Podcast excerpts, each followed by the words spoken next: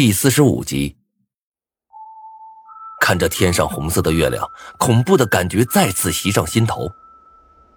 在这次的游戏中，狼人说只要活过三天就是胜利，但他却并没有说清楚三天过后究竟会发生什么。难道游戏结束后恶鬼会继续追杀我们？一想到这个可能，我就浑身不寒而栗。王笑笑也被吓得不轻，小脸煞白，一个劲儿的往我身边靠拢。他有些害怕的说道：“无名，现在我们应该怎么办？”我叹了口气：“先去找其他人。”王笑笑点了点头。就这样，我们就往最开始的那间屋子走去。路上，我发现虽然月亮还是红色的。但是昨晚上那些类似于丧尸之类的东西却消失了，也不知道是回到了地下还是躲了起来。我和王笑笑一路有惊无险的回到了房子。进去的时候，我忽然发现，柳树上的尸体又变了。昨晚密密麻麻的尸体，现在却只剩下了两具，一具是我的，而另一具则是叶婷的。怎么会这样？我盯着那棵老柳树，有些纳闷了。就在这个时候，屋子里传来一阵吵闹声，我来不及思考尸体变化的事儿，赶忙走进了屋子。进去之后，我一眼就看到了刘昊天跟张晨对峙着，而地上还躺着一个人。躺着的不是别人，正是张瑶瑶。此刻，张瑶瑶浑身都湿透了，头发散乱的贴在脸上。若不是胸膛还有微弱的起伏，我真以为他已经死了。见我来了，张胖子脸色一喜：“哎呀，无名，你活下来了！”其他人则像是见了恶鬼一般，匆匆的离我远了一点。从昨天晚上开始，在大多数人眼里，现在的我。恐怕已经是个死人了。我点了点头，皱着眉头指着张瑶瑶：“这是怎么回事？”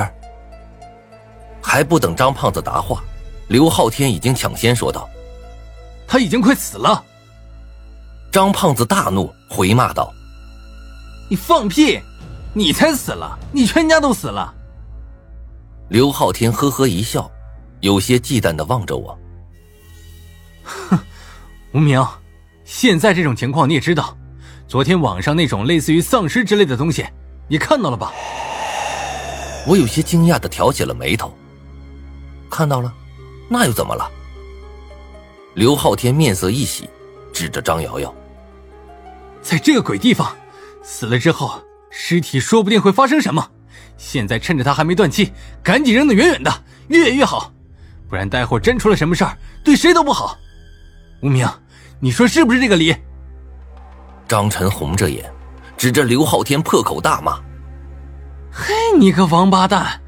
以前欠张瑶瑶的作业你没抄过呀？啊！现在看到同学有难了，竟然不去帮他，还去害他！”刘昊天的脸色青一阵白一阵，恶声道：“张晨，咱们就事论事儿，我抄过怎么了？大不了以后不抄了就是啊。”你也别在这里假惺惺的装好人，张瑶瑶也是为了救你才这样的，可不是为了救我们。你要是真想报答她，你就陪着她一起到别处去啊！刘昊天这话一出，班里的同学看张晨的目光顿时不善起来。我心中一急，知道这事儿要糟。听到这儿啊，我大体已经明白事情的经过了。张瑶瑶为了救张胖子，重伤垂死。而刘昊天则怕张瑶瑶死后尸变，就想趁现在把她扔出去。张胖子不同意，于是两人就这么对上了。刘昊天说的没错，在这种情况下，大家都不愿意留一个定时炸弹放在身边，况且对方还是张瑶瑶。张瑶瑶长得又胖又丑，浑身上下和个地球仪差不多，这种女生。本来就不会得到众人的喜欢。唯一能拿得出来的优点就是学习好，脑子聪明。不过自从死亡微信群开始之后，还哪里有人写作业学习的？这样一来，他唯一的作用也没了。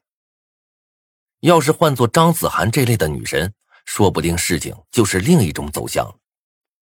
为了博得他事后的感激，大家肯定会尽最大的努力去救她。谁让人家漂亮呢？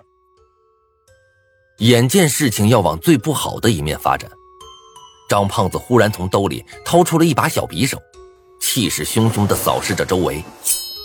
我说了，谁要是敢来动他一步，我就让那个人陪葬。